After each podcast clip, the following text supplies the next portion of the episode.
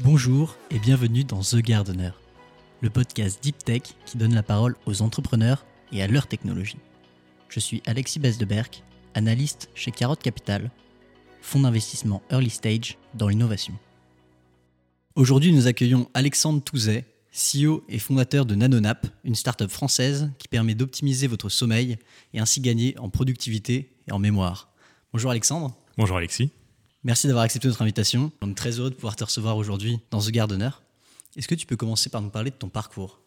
Alors bien sûr, on va commencer un peu un peu avant, un peu, un peu loin. Mon parcours vraiment diffère de ce qu'on peut rencontrer normalement dès l'enfance. J'ai grandi aux États-Unis et en rentrant, je ne suis pas allé à l'école. J'ai fait l'instruction à la maison euh, jusqu'à mes 14 ans. Et donc, je suis rentré vraiment dans le, dans le moule euh, de l'éducation nationale très tardivement. Et donc, j'ai beaucoup de réflexes qui me datent comme ça de cette époque euh, pseudo-américaine ou en tout cas instruction à la maison. Plus tard, du coup, c'est ce qui m'a poussé à monter ma première entreprise assez tôt. 18 ans, milieu de l'année universitaire, je crée donc ma première société dans l'hébergement de jeux vidéo. En trois mois, je revends la société. J'ai fait trois mois à héberger les jeux des autres. Je vais créer le mien.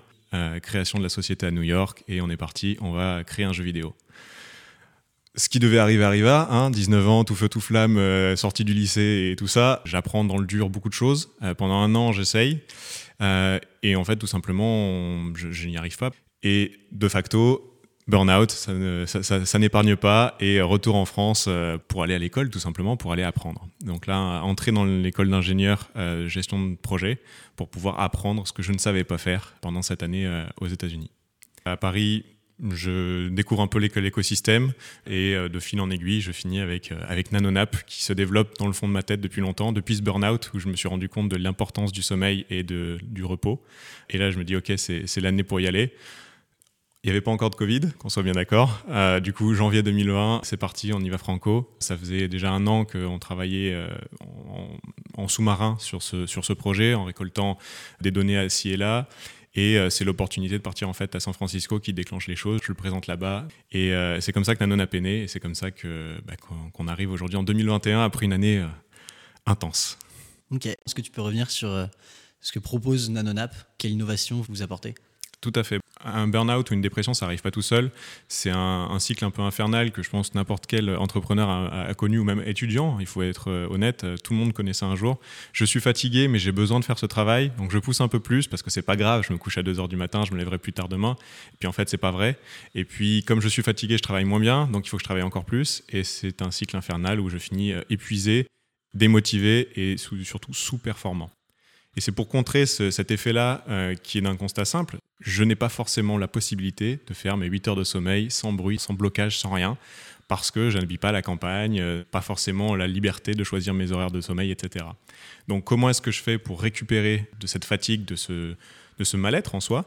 Ben, Je viens optimiser mon sommeil, je viens le renforcer, quelle que soit sa durée. Et donc pour faire ça, on utilise des découvertes qui sont assez récentes, puisque la neurotechnologie comme on la connaît aujourd'hui, euh, ça n'a que 20 ans, ça a commencé dans les années 2000. Et en utilisant ces technologies-là, plus la miniaturisation qu'on a aujourd'hui avec des composants qui sont de plus en plus petits et ergonomiques, tout en étant économes en énergie, on arrive à avoir un appareil qui soit à la fois ergonomique, pas trop cher, et qui surtout a un vrai effet, quelle que soit la durée de mon sommeil et quel que soit l'état de mon sommeil. Je peux être un parfait dormeur, il y aura quand même un effet. Et à l'inverse, je suis le pire des dormeurs parce que j'ai des enfants, je suis pilote de ligne, il y aura quand même un effet. Ok, et concrètement, comment fonctionne la technologie alors c'est une technologie euh, pan-européenne. Euh, la partie stimulation, elle a été découverte en Allemagne, à l'université de Lübeck en 2003. Euh, et la partie CNRS, c'est la partie détection des cycles du sommeil, qui est l'autre composante majeure dont on a besoin. En effet, si on fait de la stimulation sans la faire au bon moment, non seulement ça sert à rien, mais en prime, ça peut être perturbant, parce que bah, ça reste de l'électricité et c'est pas très agréable.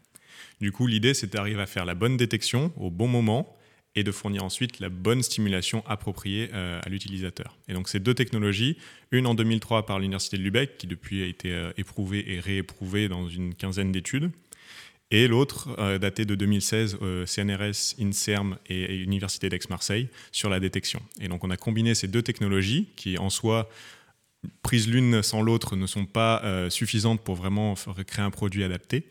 On les a combinés en récupérant donc cette licence auprès de la SAT, euh, Société de transfert des technologies, où il y a une mine d'or si vous cherchez des idées. On les a combinés et on en a fait NanoNap, euh, après bien sûr un an et demi d'itérations successives. On a trouvé enfin le form factor qui va bien, c'est le front, euh, là où on ne sent plus rien au bout de quelques secondes, qui ne gêne pas, qui est adapté à notre utilisation et qui surtout est adapté à la plupart des dormeurs, car il y a assez peu de personnes qui dorment sur le front. Vous avez créé un bandeau qu'on sur la tête pendant qu'on dort? À quel moment NanoNap va se déclencher pour venir stimuler le cerveau? C'est à tous les stades en fait du sommeil. Aujourd'hui, il y a beaucoup d'applications euh, mobiles en particulier, mais on a aussi ça sur des, des, bracelets euh, intelligents euh, qui permettent de traquer le sommeil de manière générale et de parfois faciliter notre endormissement. Je pense notamment à des applications de relaxation qui nous proposent de nous, guider vers cette relaxation, ou même des objets. On a Morphée, qui est une très très belle euh, petite enceinte connectée qui nous diffuse donc les, des sons appropriés et des, méditations guidées. Cette partie-là, elle est assez commune, mais en soi peu exploitable, parce que soit je nécessite d'avoir mon téléphone allumé à côté de mon lit, soit j'ai besoin d'un objet dédié. Et de l'autre côté, on a des, bracelets euh, intelligents qui me réveillent dans le bon moment de, de, ma nuit, en gros euh, quand je suis en sommeil léger. Euh, pour éviter que je me sente euh, déphasé complètement en me réveillant en plein milieu du sommeil profond. Entre les deux, il n'y a personne qui ne fait quoi que ce soit. Euh, et c'est là qu'est notre vraie valeur ajoutée, tout simplement. C'est que pendant cette, cette nuit, on a donc plusieurs cycles de sommeil.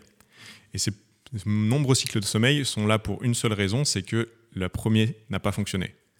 Alors je vais expliquer pourquoi. Pendant nos cycles de sommeil, on a plusieurs phases, sommeil léger, sommeil paradoxal, sommeil profond je schématise, mais c'est globalement comme ça que ça se passe.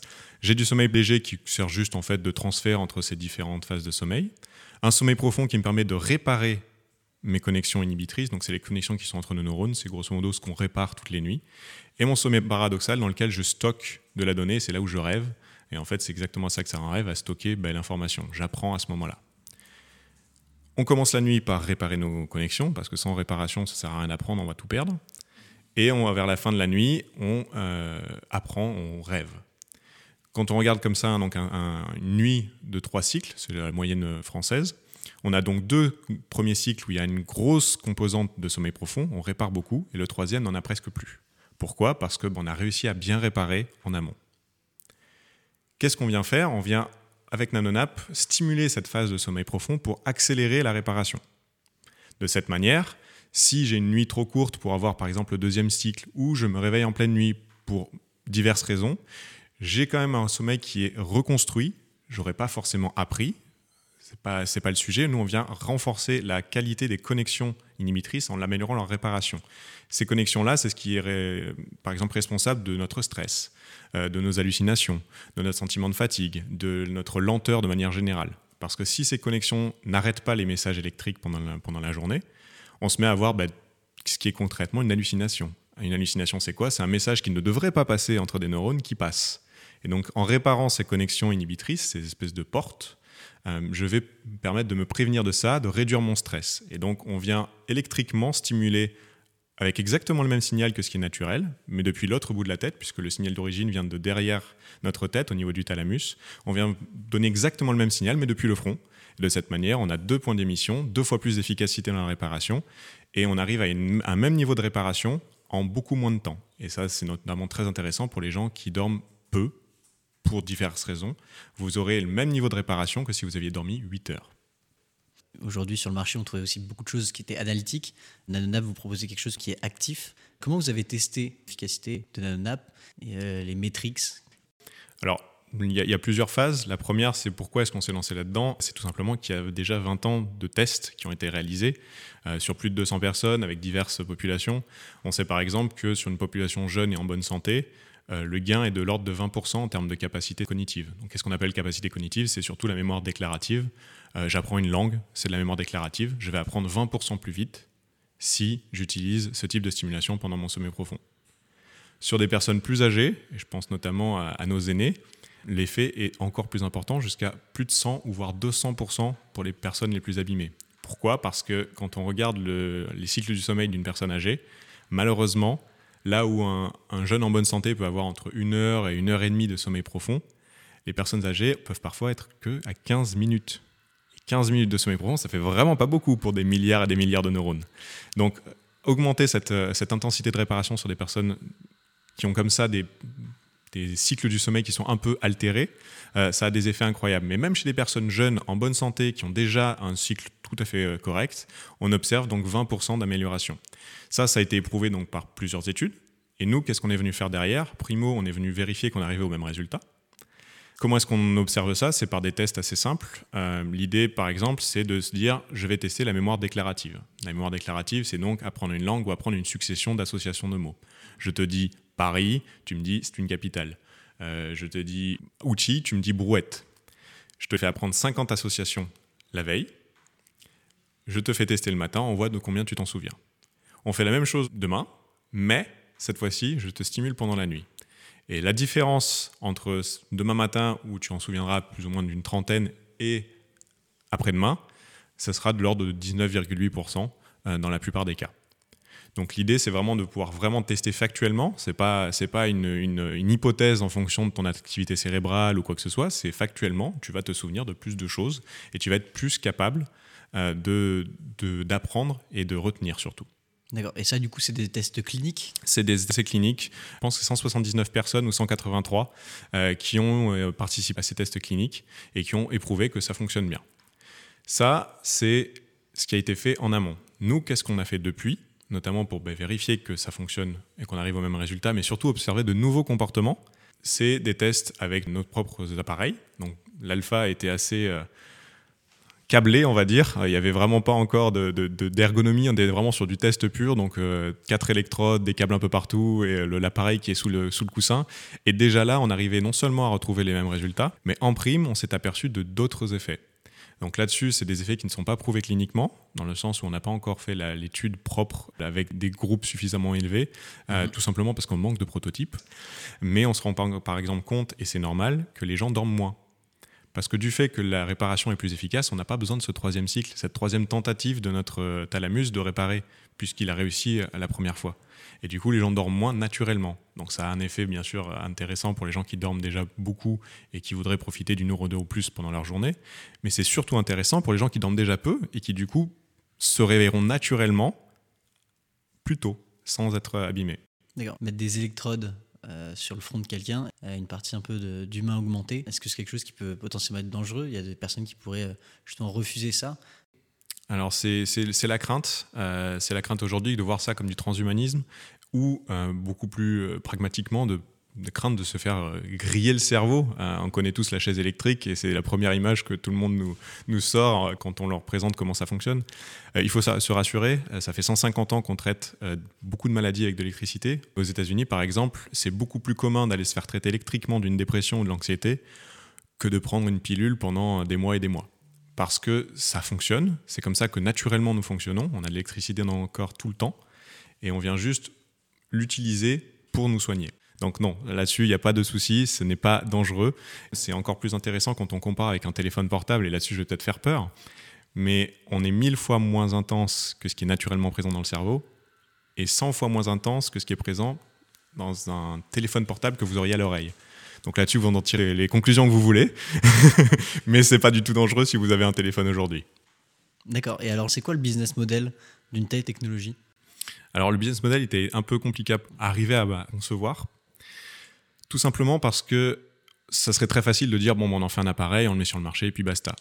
Le problème, c'est que non seulement ça crée du déchet électronique en quantité industrielle, et surtout, comment est-ce qu'on fait pour financer de la recherche sur le long terme, puisque l'idée, c'est que ben, on puisse vraiment initier une nouvelle génération euh, de soins et de bien-être grâce à l'électrostimulation.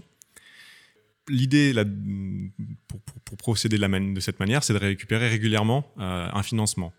Donc, soit on sort des nouvelles générations d'appareils tous les ans, comme font la plupart des fabricants de téléphones portables, avec donc euh, ce qu'on appellera de l'obsolescence programmée, ou en tout cas moins d'entrain à maintenir correctement les anciennes générations. Soit on prend l'exemple qu'on utilise aujourd'hui avec euh, la plupart en fait des, services que nous utilisons aujourd'hui, où je ne vends pas un CD mais je suis souscrit à Spotify. Et donc c'est exactement cette idée qu'on a, c'est-à-dire que c'est un service. NanoNap est un service, on ne vend pas l'appareil parce que vous pourriez ne pas en avoir besoin tout le temps, vous pourriez ne plus le vouloir et surtout vous bénéficiez de nouvelles euh, stimulations tout au long de votre abonnement. De la même manière qu'on a des nouveaux films Netflix, vous aurez de nouvelles stimulations. Et donc, par exemple, la stimulation qu'on lance à la fin de l'année, c'est une stimulation qu'on sait très bien faire, mais qu'il faut bien commencer par une. Donc, on a commencé par le sommeil. C'est la stimulation de jour. Cette stimulation, qu'est-ce qu'elle vient faire? Elle vient accélérer encore davantage notre apprentissage, de l'ordre de 25%, juste parce qu'on améliore la concentration. Schématiquement, euh, ce qu'on vient faire avec la stimulation du sommeil, c'est réduire le bruit ambiant qu'il y aurait dans un restaurant quand je parle à, quelqu'un de l'autre côté de la table. Donc je l'entends mieux parce qu'il y a moins de perturbations, y a, les portes sont mieux fermées. Qu'est-ce qu'on vient faire avec la stimulation de jour? On vient renforcer le niveau de la voix de mon interlocuteur. De ce fait, je l'entends mieux. Donc on vient amplifier ce sur quoi je suis concentré. C'est la même stimulation. Par même stimulation, j'entends, c'est toujours électrique, c'est toujours euh, assez simple à fournir.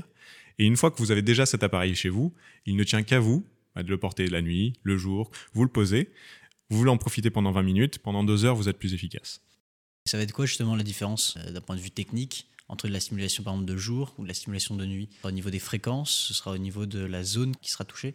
C'est exactement ça, la zone et les fréquences. Alors les fréquences et surtout l'intensité n'est pas la même, et la zone, tu le dis très bien, euh, n'est pas du tout la même. Là où on vient euh, compenser un signal qui est global à l'échelle de notre cerveau parce qu'on répare tout le monde, euh, sur la concentration, ça se fait que dans le cortex préfrontal. Et on vient donc stimuler que cette partie-là, entre la droite et la gauche, et on vient faire passer donc des, ondes qu'on appelle alpha et qui permettent d'améliorer ainsi notre concentration. C'est quelque chose qui existe, déjà. Euh, il y a une start-up australienne euh, qui propose un espèce de pansement à mettre sur son fond qui fait exactement ça. Donc on vient pas révolutionner un genre là-dessus, mais on vient apporter de la nouvelle valeur, tout simplement, avec un appareil que vous avez déjà. De la même manière que vous pouvez installer une nouvelle application sur votre téléphone et ça évite de le jeter.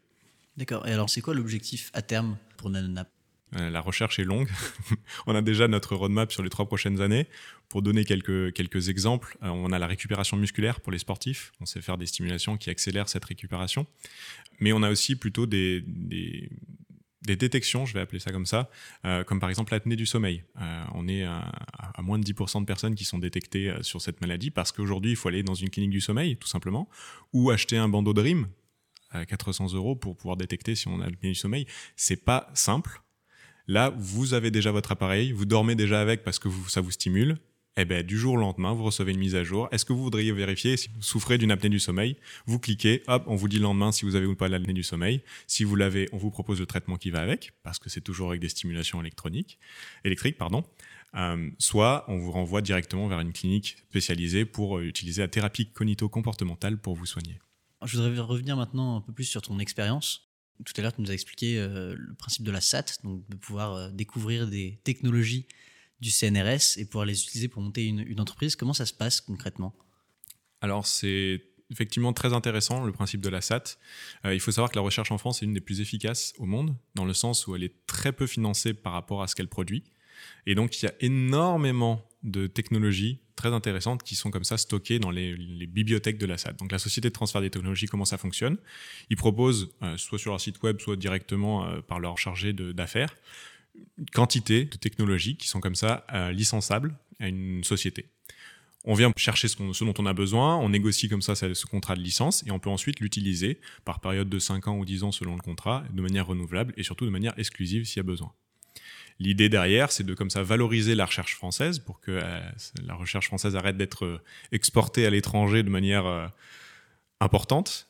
et surtout, ça permet de faciliter grandement l'innovation pour des petites entreprises ou des startups qui voudraient se lancer et qui n'ont pas forcément les moyens de faire 5 ou 10 ans de recherche pour bénéficier comme ça de ce type de technologie. Donc c'est assez simple, il y a des chargés d'affaires qui font ça très très bien au demeurant et euh, qui vous accompagneront tout au long du processus pour vous permettre comme ça de bénéficier de technologies euh, de pointe. Quel a été pour toi le plus grand défi pour monter une entreprise deep tech? Alors, il est toujours d'actualité, malheureusement. Je pense qu'on n'en sort jamais vraiment quand on fait de la deep tech, en particulier hardware. Le plus grand défi, ça a été de, un, de rassurer. C'est très compliqué de, faire comprendre que, d'accord, il y a le mot deep tech, mais ça veut juste dire qu'il y a beaucoup de recherche derrière. Ça ne veut pas forcément dire qu'il en reste beaucoup devant. Euh, donc ça, ça a été un, premier challenge. Et surtout, l'aspect hardware en France, euh, c'est pas quelque chose qu'on maîtrise forcément. Pour donner un exemple assez rigolo, il n'y a plus aucun Fab Lab dans l'intérieur de Paris. Le seul en Ile-de-France se trouve à Paris-Saclay.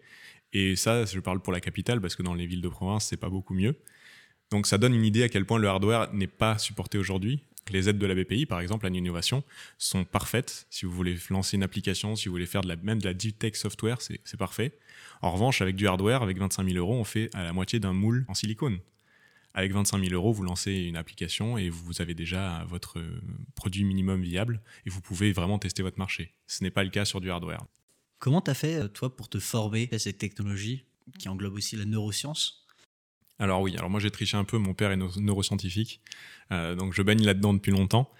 Mais pour se former, en fait, euh, il faut s'intéresser. Alors c'est très bateau dit comme ça, mais l'air de rien, ça fonctionne très bien. Euh, quand on est passionné de quelque chose et qu'on travaille toute la journée dessus, on se, on, se, trouve très facilement enrichi. Il y a beaucoup de ressources qui sont disponibles sur Internet. vous pouvez trouver énormément de, données justement, que ce soit sur le sommeil en particulier, son fonctionnement auprès de, sociétés comme Nap Up qui fait des cocons de sieste ou, euh, aux États-Unis sur des, applications comme Calm. Ou alors sur la partie stimulation, bah, c'est pareil. Là, vous avez euh, OOM, euh, le bandeau dont je parlais. Vous avez Allo Neuroscience. Vous avez plein de sociétés comme ça qui publient énormément de contenu. Et enfin, si vous vous intéressez plus particulièrement au sommeil et à son fonctionnement, vous avez un très très bon livre de Matthew Walker qui s'appelle Pourquoi nous dormons, euh, qui est un peu la Bible de n'importe qui qui s'intéresserait euh, aux neurosciences et au sommeil. Alors toi, tu as un profil qui est bien peut-être euh, un peu atypique dans le sens où tu sors pas toi-même de laboratoire. Est-ce que tu penses que c'est un avantage d'avoir cette vision peut-être un peu décalée parfois pour monter une entreprise deep tech? Effectivement, si on ne sort pas d'un laboratoire, il y a une langue et un langage à apprendre et surtout on n'a pas forcément automatiquement les mêmes supports. Je m'explique. Aujourd'hui, la France euh, s'oriente vers une, donc plus d'innovation et plus valoriser sa recherche. Et donc pour ce faire, le CNRS, par exemple, a des programmes spécialisés d'accompagnement des chercheurs qui voudraient sortir euh, une technologie sur le marché. Il y a beaucoup plus aujourd'hui d'incubateurs qui accompagnent à une mise sur le marché, à comment trouver ses premiers clients, etc., que à comment valoriser une propriété deep tech ou une, une licence deep tech. Donc, venant d'un laboratoire, il y a des programmes précis. Quand on vient de l'extérieur, c'est un peu plus compliqué parce qu'il faut se faire une place dans ce monde, il faut euh, apprendre les bons codes, il faut apprendre qui sont les bons interlocuteurs. Euh, c'est pas tout à fait pareil que dans l'entrepreneuriat et le reste du monde de la startup. Et donc il faut se rapprocher de structures spécialisées. Et là-dessus, vous avez à Paris Deep Tech Founders par exemple qui fait ça très bien et qui accompagne euh, les gens qui se lancent justement dans la deep tech en leur mettant soit à disposition les bons interlocuteurs dans les bonnes structures, soit l'inverse en prenant des chercheurs qui voudraient euh, accélérer et en leur démontrant ce que c'est que l'entrepreneuriat pour vérifier qu'ils veulent bien se lancer dans cette aventure un peu folle. D'accord. Tu as gagné le prix Pépite Île-de-France 2020. Maintenant, tu es accompagné aussi par School Lab. Qu'est-ce que ces programmes t'ont apporté? Ah, On est accompagné par beaucoup de monde et on a de la chance là-dessus. Pépite, ça a été un peu la porte d'entrée euh, dans l'univers startup euh, parisien en particulier. J'ai fait mes études à Marseille, avant ça, ben, j'étais un peu, un peu partout. Donc, c'était la première porte qui s'est ouverte, à la première confiance. Grâce à ça, donc j'ai pu participer, donc notamment au Challenge Startup qui m'a envoyé à, San Francisco l'année dernière, qui m'a vraiment mis le pied à l'étrier de, de, la commercialisation. Depuis, effectivement, ça m'a aussi donné la chance de, pouvoir intégrer Station F avec School Lab, euh, qui m'a accompagné donc durant durant six mois pour accélérer. Qu'est-ce qu'ils apportent concrètement? C'est déjà un soutien, parce que l'aspect communautaire, c'est un peu l'indispensable de, l'entrepreneuriat. Euh, si on fait ça tout seul dans sa chambre, on va, bah, comme je le disais, pas vivre longtemps et on va finir en dépression. Euh, même avec un anonap, n'essayez pas. Et aussi de l'expertise et surtout de la mise en relation, toujours pareil dans l'écosystème. Si on connaît la bonne personne, ça va beaucoup plus vite. Aujourd'hui, on a pas mal accéléré grâce notamment à notre incubation. on s'est fait une vraie place. Euh, aujourd'hui, on est accompagné par The Family, Deep Tech Founders et le Prevent Care Lab, pardon, euh, qui est une initiative de la Fondation Ramsey Santé et euh, de Pfizer France, opérée par Inco. Donc tous ces acteurs-là, qui sont des acteurs parisiens, nous ont permis d'accélérer encore plus. D'accord. Est-ce que pour finir, tu aurais une citation à nous partager? Alors, une citation, je ne sais pas c'est plus, je pense, euh, c'est le titre aussi d'un bouquin, c'est le Start with Why euh, de Simon Sinek. Moi, ça m'a vraiment fait comprendre ce que je voulais faire euh, de ma vie et je me rends compte que ça peut aussi beaucoup changer la manière dont on approche, que ce soit l'entrepreneuriat ou notre vie personnelle, de commencer par le pourquoi est-ce qu'on le fait. Et donc voilà, c'est une, recommandation, citation, livre, ce serait Start with Why de Simon Sinek. une fois que vous l'avez, le perdez pas. Super. Merci beaucoup Alexandre, c'était génial de pouvoir t'avoir et découvrir cette technologie quand est-ce qu'il est prévu le lancement? Alors, il y a plusieurs lancements de prévus. Le premier est aux États-Unis pour une raison simple, c'est qu'aujourd'hui, euh, le processus de validation en France et en Europe est un peu ralenti, notamment à cause de la Covid et euh, des changements de réglementation. Donc aujourd'hui, c'est disponible aux États-Unis en précommande pour l'instant exclusivement aux professionnels de jeux vidéo. Et pour l'Europe, euh, il faudra attendre l'année prochaine ou alors participer à nos tests bêta qui vous permettent donc d'en profiter dès, à présent, puisqu'on a déjà une cinquantaine d'utilisateurs qui, qui ont commencé le mois dernier. Vous pouvez retrouver Alexandre Touzet sur LinkedIn et découvrir la technologie sur nanonap.co. Exactement. Merci à tous et dormez bien. C'est déjà la fin de ce podcast. C'était Alexis Besdeberg. Si vous l'avez aimé, n'hésitez pas à le partager autour de vous et à mettre 5 étoiles sur Apple Podcast. Ça nous aide beaucoup. Vous pouvez me faire un retour directement par LinkedIn. Et si vous êtes entrepreneur, vous pouvez aller sur notre site internet carotte.capital ou nous contacter par email à contact alt carotte.capital. À bientôt